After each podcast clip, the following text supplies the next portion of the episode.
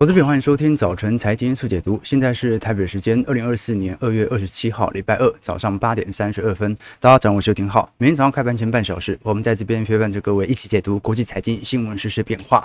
那昨天美国股市主要是涨跌不一啦。我们真正可以留意的几个方向哦，可以从日经二五指数来聊起，因为昨天日经二五指数哦，早盘又涨了零点五四 percent 呢，收在三万九千三百零九点，盘中最高曾经收高到三万九千三百八十八点，所以昨昨天最受市场瞩目的其实是日本股市的变化又创下历史新高了，市场的多头氛围持续的加成。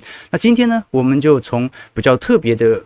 板块从台积电的熊本厂来聊起哦。这几天大家的新闻应该有看到，东京当局已经宣称第一部分的策略取得部分成功。这一次台积电的熊本厂早在本周一已经开始全面正式投产，那熊本二厂也正在准备动工。那现在双方也就是东京层面哦，已经应该讲了，政府层面已经跟台积电已经在商讨第三家的工厂。那基本上应该会取决于。熊本一厂的建制速度和它的量产速度来推敲接下来第三家工厂新建的可能性，所以你可以发现呢，台积电很快就发觉由日本当局部分资助的晶片厂啊，目前推展的速度是远远快于美国的亚亚利桑那以及德国厂的部分。不过呢，我们也可以观察到，在当地整体经济环境呢也遭受到大幅变化以后啊。大量的本地高材生也开始陆续进入到台积电工作，但是也大幅的推升熊本当地的房价。那如果你的工作跟台积电挂不上钩，购买力反而会瞬间缩小。那这样的景象啊，其实也在过去三年的台湾房市是尤为明显的。我们今天就来聊聊这件事情啊。首先，我们来具体观察，日本政府其实早在三年之前呢，就已经公布了半导体产业的紧急强化方案，它分为短期、中期、长期三个阶段来推动。首轮措施呢，它是确保日本至少要有部分的先进半导体的产能，吸引海外的厂商来赴日设厂。那中期目标呢，是我们要。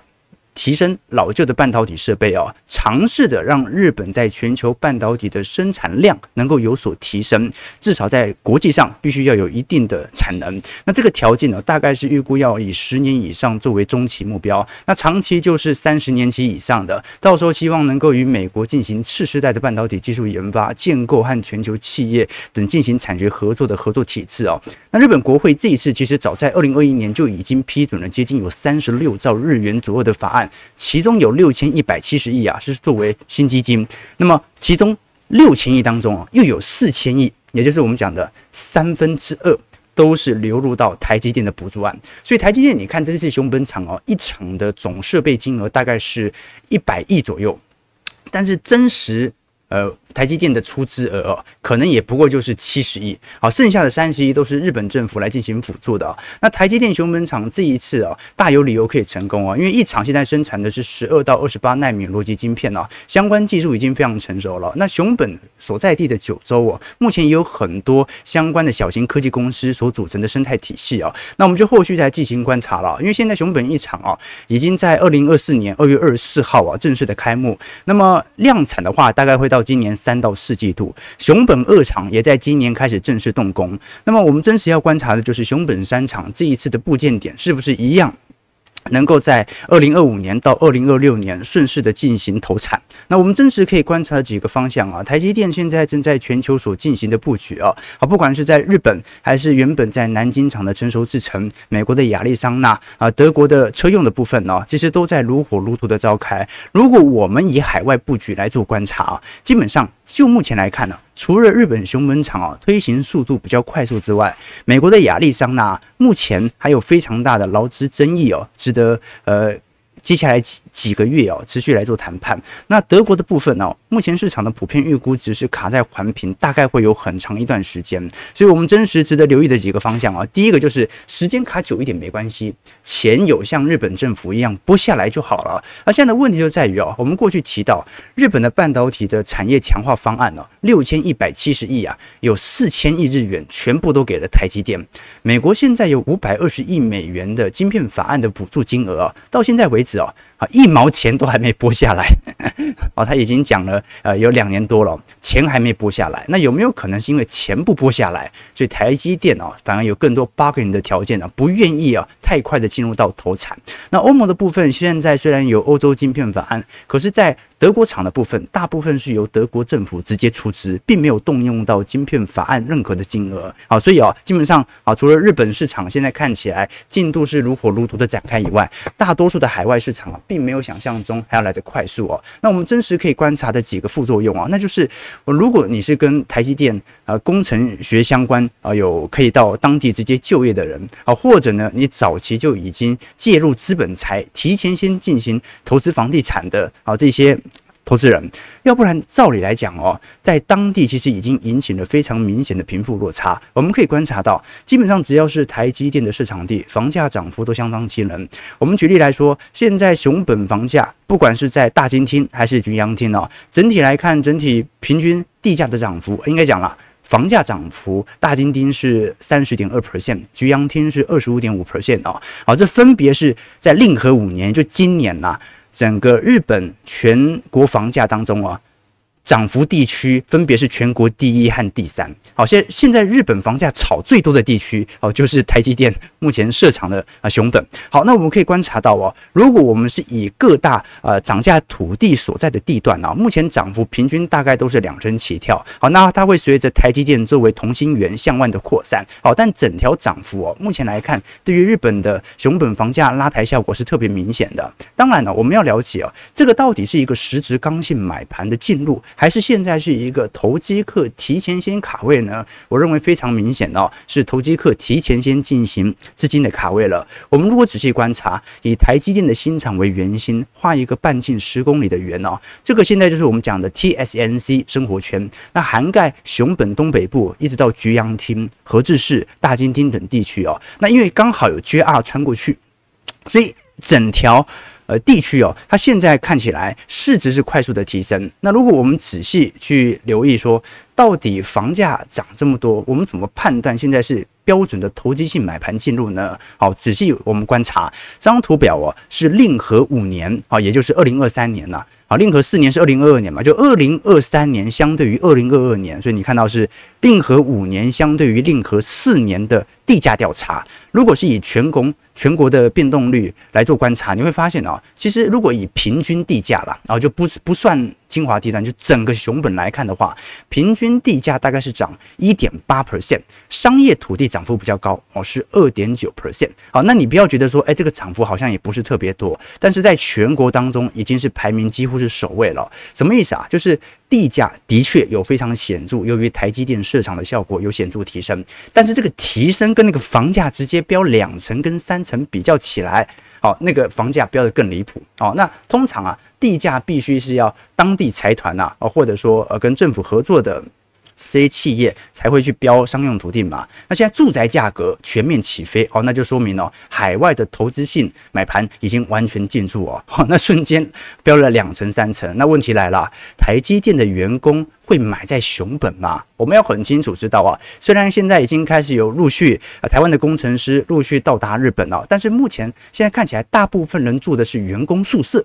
啊，并没有实质买房的需求哦，所以我们后续还要观察一下啊，到底对于当地价格的影响有没有实质刚性买盘来做涌入啊。事实上，它也隐含着一件事情啊，好，那就是说啊，的确，你只要跟台积电沾上边，的确都有能够不错亮丽的资产价格的表现。可是问题在于，多数人，你看他能够提供的就业岗位，其实也就那样，多数人并不会参与到其中哦。所以你看前阵子野村的辜朝明嘛，他就讲了一句话。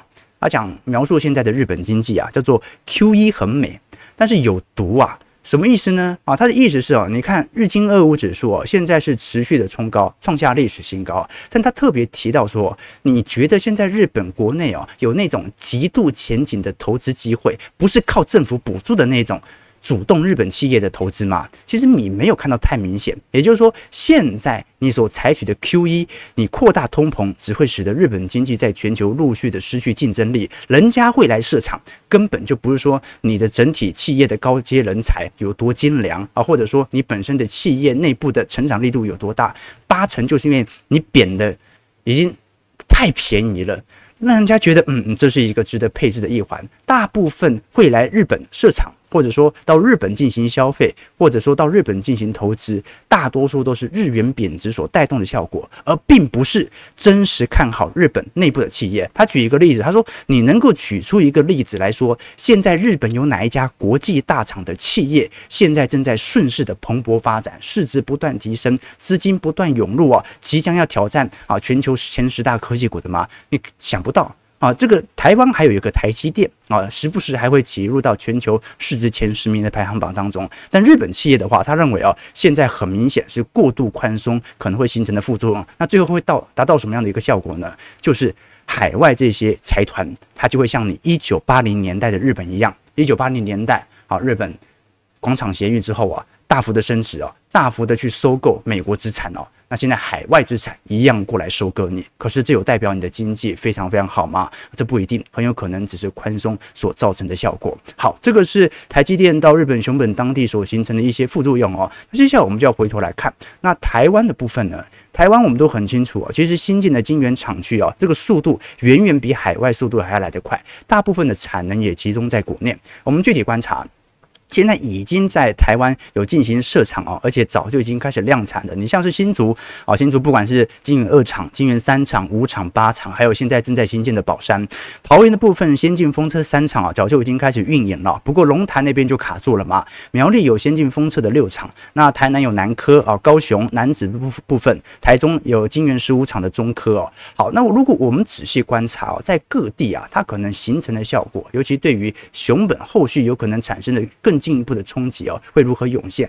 我们从台湾市场就可以来做一些借鉴哦。我们举一个标准的例子哦，以竹北房价来看，竹北历年的单价在二零二零年平均哦，我们不管是把预售啊、新城屋啊、中古屋啊，平均单价是二十七点九万，到二零二四年，今年年初还在上涨，已经来到五十六万了。这不就标准的翻倍吗？这个涨幅是百分之百啊！在过去五年，成交量虽然有缩，好，但你很明显。即即便买盘再退却，它仍然阻挡不了市场上的啊、抛高，也或者说高价位的一个出售意愿。市场上没有人愿意以低于实价登录来进行销售。那我们再看一下宝山的部分，宝山的平均单价，啊，以前我们那个。在清大的时候，常常骑机车到那个宝山后面青草青草湖里面去约会哦，那都是农地呀，一片荒芜啊。现在呢，啊，这个平均单价从二零二零年的十四万啊，到二零二三年，因为二零二四年现在资料不多，可能会失准哦。二零二三年已经跑到四十二万了，啊，这个翻的倍数啊是三倍啊，三百个 percent 起跳啊。我们再看一下台南南科，如果是以新市区来做观察，也从二零二零年的二十一万飙升到了二零二三年的三十二万啊。涨涨幅也是有五成以上哦。那事实上，主要还是集中在新局地。新竹地区的涨幅啦，我们从二零二一年新竹平均房价来看哦，大概是三十二万，到了二零二三年是五十二万，涨幅是六成二。新竹县的部分哦，如果我们就不只看竹北，看整个竹县哦，从二零二一年的三十一万上行到二零二三年的四十二万，涨幅也有三成六。平均整个新竹县是涨幅是四十二点六 percent 哦。高雄南子的部分哦，台积电设厂以后啊，我们看得很清楚啊，在二零二零年当时的平均单价也不过十五万，现在已经来到三十万，涨幅也。也是翻倍起跳的哦，所以我们可以非常理解啊，就的确台积电设厂以后啊，它一定会形成当地的产业链做一些适度的提升好。其实不只是为工科技也好，你卖便当的啦，做零售业的啦，shopping mall 啦都会好。但是你能够让你自己的资产能够翻倍吗？你如果无法翻倍。好，那么房地产价格的上涨一样会侵蚀你的购买力。好，这是我们观察到的方向啦。其实我们以预售屋来做观察会更为震撼啦。刚才我们看到是把中古啊、新城啊、预售啊全部进行加总。如果是以预售屋啊，我们看到近五年，最近二零二三年的预售屋平均单价已经出炉了。一九年台北市的预售屋是七十八万。到了二零二三年，涨到一百零七万，涨幅三成七哦，其实不多。新北市从四十二点五万来到五十四万，因为新建案很多嘛，其实也不多，涨幅才两成七。桃园市一九年是二十三点三万，二零二三年来到三十六万，涨幅是五成四，也不多。真正什么叫多啊？新竹县市啊，从二十四万涨到四十五万，好，这四年呐、啊。涨了八成。台中市从二十四点三涨到四十四万，涨了八成二；台南市从十七万涨到三成三，涨到八成九；高雄从二十一万涨到三十三万，涨幅是有五成四。我们看的是整个地区哦，还不是说呃只看部分啊、台积电设厂相关的区域哦，我们讲的是整个县市哦。很明显都是集中在新竹县市、台中、台南和高雄，好，所以看得很清楚哦。这些地区哦，它是一个标准的人口的集中流入地哦。过往我们的经验哦是说，影响房价最重要的大概率就是交通建设。你有铁路，你有捷运，你有高铁，你有 shopping mall，那你就会有市场买气哦。好，但是呢，当交通枢纽现在都已经涨过一轮了，那基期都已经有点高之后啊，真正我们肯定具有明显的刚性买盘的效果，它会出现在哪里啊？就是那些大量的高薪的工作的机会的地区，低薪的不算哦，要高薪的哦，因为低薪很多人那也没有用嘛，没有人买得起嘛。你要高薪的，你看竹北交通啊，我们以前在念书的时候，那个竹北交通烂成那样啊，从我大学就烂到现在哦，但是。房价还可以给你六字头、七字头照样站上去，OK，那就会有一个另一波的问题啊，就是说，哎，怎么可能现在几乎全国的平均单价都可以推到这么高的一个境界呢？好，那就说明了这些人的确呃。累积出了非常庞大的超额储蓄。我们过去跟投资朋友提过，之前瑞银所做的调查就显示哦，台湾的人均资产目前是高达八百七十六万台币哦。如果是以剔除房地产资产的话，都有八百多万。而且呢，如果我们把它拿来跟全亚洲市场来进行比较，你会发现目前的。总台湾的财富总中位数啊，目前是远远超过日本、韩国以及新加坡的，而这就代表啊，这台湾真的是有一群人，他的财富存量是相当庞大，而且呢，即便在整个二零二三年的景气下行格局啊，它的财富总规模基本上也没有大幅的缩水，平均每年的成长率是十八 percent。哎，你要了了解哦，我们看到这张图表是资诚所统计的台湾高资产客群的财富规模总值哦。好，现在整体财富规模总值哦，已经来到呃一点五亿以上的，大概有八点三万人，三千万以上的高资产客群大概有二十六点五万人，就台湾大概就是这三四十万人在撑啦。可是值得注意的是什么？是它的资产总值哦，平均每年的成长率啊，是以十八 percent 的速度在增长。哎，它的财富是以十八 percent，我们大盘顶多你也给它讲个五趴到十趴，对吧？它的。每年的资产复利效果是十八 percent，远远跑赢股市啊！哦，这群人啊，这个财富累积的效果真的很快。就它不只是从资本利得上所赚取的金额，还包括在半导体带货潮所形成的外汇收益哦。我们具体留意，你像在整个二零二三年，当时台湾的 GDP 啊，基本上是由谁贡献的？就是由民间消费来做进行贡献的。你说二零二三年景气这么差？库存循环压力这么大，为什么台湾的 GDP 还不进入衰退，还有一点四二 percent 的增长呢？很明显，有三点八二 percent 全部都是由台湾的民间消费所带动。你看到民间投资也是衰退啊，存货变动也是衰退啊，我们看到的海外出口也是衰退啊。那为什么能够有如此显著的支撑呢？就是这群人在二零年到二二年已经赚了太多钱，钱多到一直花一直花，民间消费有显著的支撑。即便到二零二四年，我们都预估啊，今年影响台湾经济成长率啊最大的贡献来源哦，还是民间消费哦，有一点四 percent。好，所以即便今年是景气复苏年哦，你都不能去。小看这些人的消费力道会有多强？消费是一回事啊，这个资产又是另外一回事哦。这个就是台湾现在所出现的两极化的现象啊。我们举个例子来说，如果观察主计处哦最近所公布的零售销售数据，我们看到台湾餐饮业的营业额啊，已经创高到一兆两百七十九亿哦。啊，这个是过去三十多年以来的新高。你说当然会适度的反映通膨，可是相对于二零二二年的基期哦，它是增长两成哦。我们通膨有没有到全面到两成？其实。其实并没有，但是为什么餐饮业的营收营业额快速的飙高呢？就是有一群人真的是啊，吃好的穿好的啊，我们看到的实体状态是这样子啊。我们一整个二零二三年全台湾百货公司啊营收啊破百亿啊，已经高达十四名。如果我们把二零二二年的业绩跟二零二三年业绩来进行比较。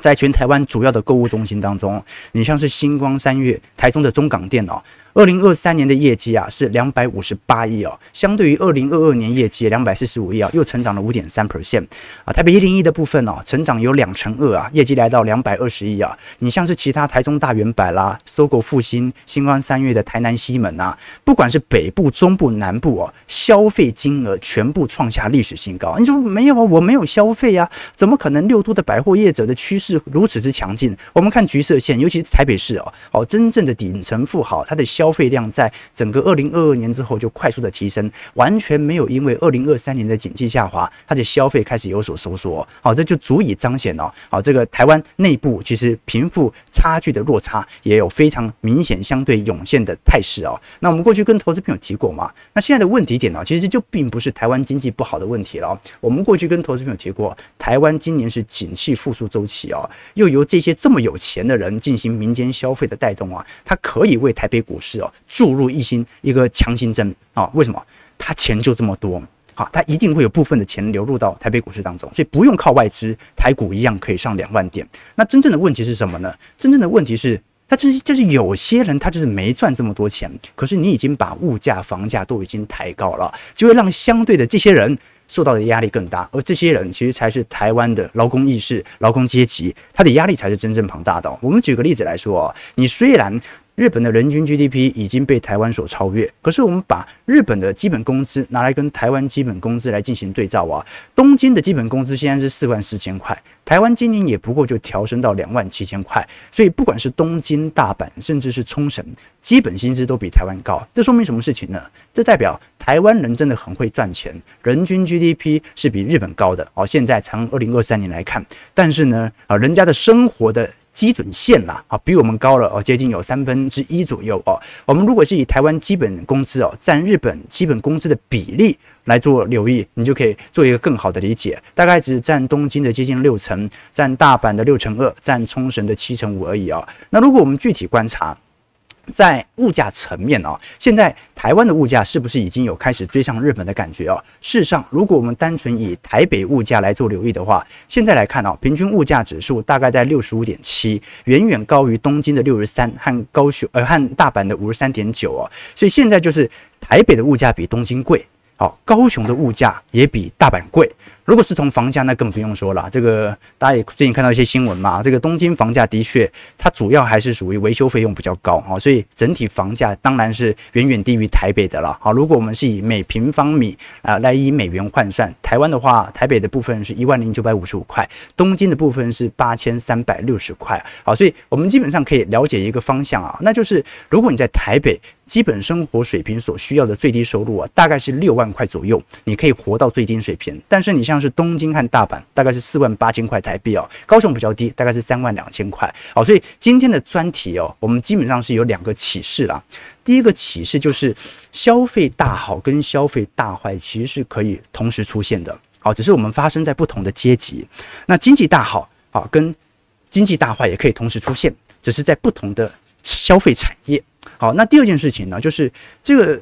财富两极化的社会基本上已经无法改变了啊！就是你会看到，就有些地方特别好，那他特别好哦，他买房子就不是为了住，他钱就这么多，你总要有一个地方摆哦。他也去做零售销售了，他也去提升自己的消费。你有些人会说，你有钱，你不要去炒房啊，你去买一些奢侈品就好了，你干嘛去影响这些民？他买了很多奢侈品了，他花了很多的零。对于零售销售额有非常显著的贡献了，它对于股市定期定额的扣款金额也在增加，它对于房价没办法，总要有一个资产的配置角色嘛。好，所以这种财富两极化的社会已经无法改变。当 V 型化社会无可避免的时候，那对于我们来说，选择在对的那一边就特别重要了，对吧？学习投资知识也特别重要。那要如何精进我们自己呢？哦，所以我们欢迎除了收听我们直播以外，也可以考虑参加我们财经号角的会员系统啊。我们直播主要是分享市场动态了，但大多数的操作和我个人实际观点呢，其实都是在我们的会员系统当中来跟投资朋友分享。短期波动永远都会变来变去，但长期一定会依循着某些规律。我们在听友会当中哦，啊，接下来是我记得是三月二十九号嘛，我们小编应该已经开权限了。大家如果有兴趣可以参与哦。如果常听我们直播，对于我们内容有兴趣的话，欢迎可以直接参加我们的财经号角会员系统。因为里头除了有未来一整年的听友会收听权以外哦，也会有一些个人资产部位日志的分享，一些专题影片、宏观报告。好，当然啦啊，我自己讲这样子不算嘛，对不对？我们当然也要参考啊其他网友对于我们节目，尤其我们会员的一些想法。那昨天有有一个网友啊传了一个影片过来啊，告诉我说啊，啊这个里面。的街访影片的素质品质很不错。那我看了一下，好，这个频道是穷奢极欲嘛，哦，它也是呃蛮红的 YT 的财经频道。那里面就有一个录制的街访影片哦，啊，这一集的主题是说，钱应该要省下来，还是要花掉更有价值？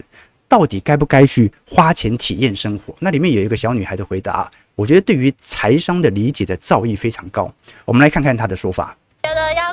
就对你来说哪个东西比较有价值。嗯，如果你人生的价值就是到处吃吃喝喝，然后到处玩的话，那你就不用特别省钱在这件事情上，嗯，把钱花在你认为更有价值的事情上。那你自己的话，你会省在什么方面呢？有一件衣服，它只要二九九就可以买到淘宝，那我就不会再去特别去买很贵很贵的那种，就我觉得能穿就好。但是像是出国玩，去吃一些很好吃的甜点、或是料理，我就会觉得这是我人生的享受，它可以让我感觉到更高级的快乐，那我就不会在这种地方省钱。还有对自己的投资，就比如说一个课程可能很贵，可是我还是会去上。啊，可以跟我们分享一下这是什么课程，然后大概多少钱吗？像是呃有听号的订阅。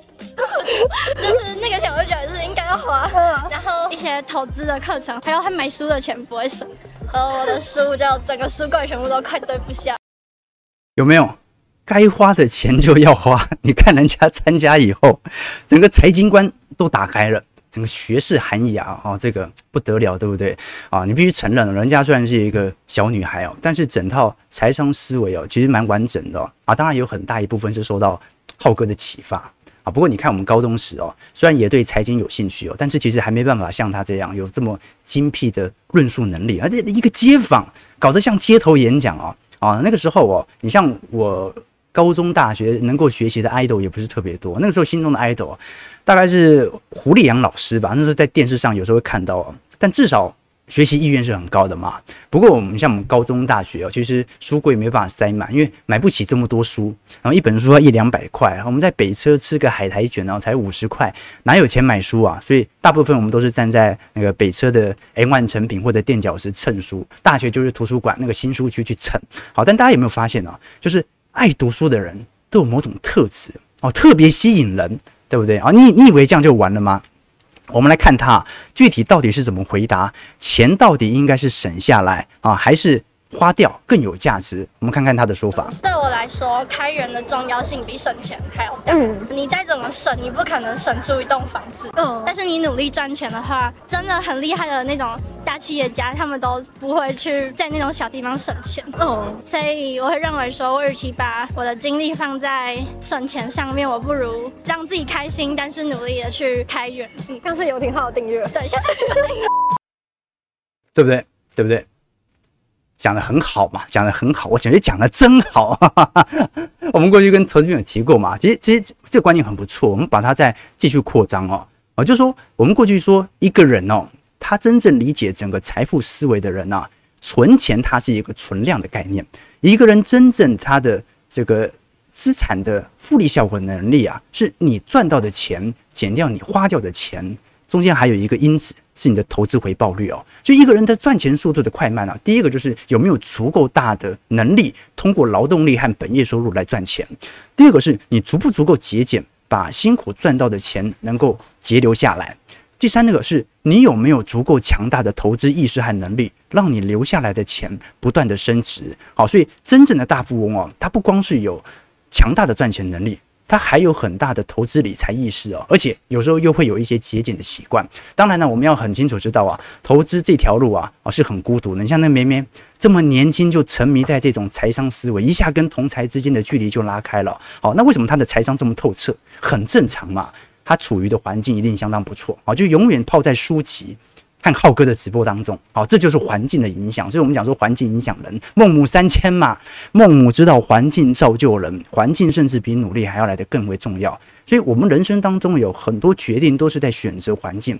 你想不想念书？考一个好的学校，你交的朋友啊，你想要交有才华、幽默的，还是要那种很酷、会抽烟、混江湖的？这些都是选择，而这些选择最终会形成你的命运。所以有句话是这样讲的嘛：你的财富就是你身边最好的三个朋友的平均值，你的能量其实也是。好，就大家记着，一定要远离负能量，因为我们身边总是有些人是很消极的。这种负能量的人哦，他一定会影响到你哦。我们通常啊，英文叫做什么？Energy vampire，叫能量吸血鬼。因为他就一个衰脸，就偶尔情绪不好可以理解。那每天跟你抱怨啊，我买不起房啊，政府去死。我们普通人当然会揶揄两句啊，嘲讽一下社会啦，政府这 OK。但讲完之后，我们还是要继续努力，提升本业收入嘛，扩大自己的财富效果。所以我尽量都和呃耗我能量的人保持距离哦，这是非常重要的。所以大家每天早上八点半啊，就听我们直播，其实就是塑造一个很好的对于金钱观正确认知的环境。啊，你看这一早这个时间有多少人现在是在看我们节目的？大部分都在滑抖音、看看综艺啊，啊或者看一些购物直播啊。所以投资朋友啊，重点是什么？重点是什么？就是男生只要参加我们会员啊，就会加深这种环境感，进一步的潜移默化你的金钱观、财务观。哦，还有一些黄段子。重点是以后我们办实体场啊，在座各位就有机会可以认识可爱的妹子，还可以增加财富效果，多好 啊！可爱多多好，对不对？推荐大家啊，一起参加我们财经号角的行列啊！啊，当然当然了，每个人有自己的预算不同啊，用各种形式支持我们，我们都非常感谢。点个赞，对我们来讲，留个言也是一种支持，也很感谢大家一路陪伴我们走到今天。对对。啊，对对，婚婚姻也很重要，要选择啊，选择老板也是对对。我们小编就选得很好，对对。人生当中很多事情都是选择这件事情呢、影响了你大概辈子的命运。以前我曾跟投资朋友分享过，你说作为一个男人哦，就不要随便去碰那些夜场的女人，为什么？因为他们身上就累积了太多的戾气，就是各种低级的能量。你一旦被这种能量纠缠哦，你终身就难以摆脱。好，你的运气啊、财运啊，都会受到很大的影响啊。这就是我们讲的烂桃花。好，这种情场通常没什么好下场。那如果你要去接近哦，你就要去接近那些能量高的啊、有福气的啊、有福报、有智慧的女人啊，就像那梅梅啊，或者我们小编一样，他们无形当中就会净化你的心，给你带来好运和财运啊。那有些人说，可是我喜欢那种夜晚刺激的感觉，那你不要去夜店，你可以去百货公司。里面很多贵妇，对不对啊？啊，那三十如狼，四十如虎嘛，啊，五十坐地，对，说不定哦，啊，对不对？她老公可能已经长期出差了，啊，她也也很渴望，对不对？这种刺激就真的很刺激啊，又刺激又可以被包养，而且这些富婆本身都有强大的运气、财运啊，都是非常亮丽的好台好桃花啊。那所以简单来讲，就是宁可追求贵妇，不可收留怨妇了啊。那女孩子同样如此哦，不要接触渣男以及各种。低级能量的男生哦，那种讲话很粗俗，一天到晚讲黄段子都要小心，否则你身上凝聚的那种福气啊，可能一夜之间就被破坏，十年功力毁于一旦啊！现代人很多人都是为了寻求短期的刺激啊，经常沉溺在花花世界里头啊，不断的拉低自己的能量级别，这个就是愚蠢的做法。OK，听我投资朋友啊，简单来讲啊，人是一切社会关系的总和，好，所以呢，你周边人的能量。它会影响你人生的高度和成就啊！你到底是每天听财经号角，还是每天刷抖音看人家跳舞呢？听友投资朋友，OK？那当然啦，呃，我们后续会再公布呃我们听友会的时间线啊，应该是在三月二十九号了。到时候我们会针对整个市场的行情来做一个统整和回顾哦。哦，其实整个二零二四年的行情走到现在。真正在过去几个季度曾经参与我们听友会的投资人哦，整体资产复利的表现应该算是不错。所以，我们现在真正的问题是，到底什么时候应该居高思危？到底现在的景气周期是走到了什么样的一个位阶？这件事情是很重要的。OK，他知道浩哥的直播都在开车嘛？你怎么知道人家不是老司机，对不对？人家年轻人懂得都比我们多，对不对？这很难说，很难说。对对对。对，气质都特别好，没错没错。你看，收听我们节目的人气质都非常好啊，在座的投资朋友也都是如此。OK，好好好，OK。哎，九点你又不想不小心聊太久了。好，今天主轴是什么？今天主轴就是啊，经济大好跟经济大坏可能同时产生，消费大好跟消费大坏可能同时产生，只是在不同的阶级和不同的产业。那你要选对地方，如果你选不对，你至少可以蹭这些人。怎么蹭呢？蹭。有关于相关的资产复利效果能够快速增值的地方。工程师总要找地方住的，工程师总要把自己的小孩啊，工程师的生育率已经很高了啊，托给幼儿园来管理哦。你如何去掌握这个时代的红利？就看持续收听我们那优听号的财经号角了，感谢各位今天参与。如果喜欢我们节目，记得帮我们订阅、按赞、加分享。我们就啊，礼拜四早上八点半，早晨财经速解读再相见。祝各位投资朋友开盘顺利，操盘愉快。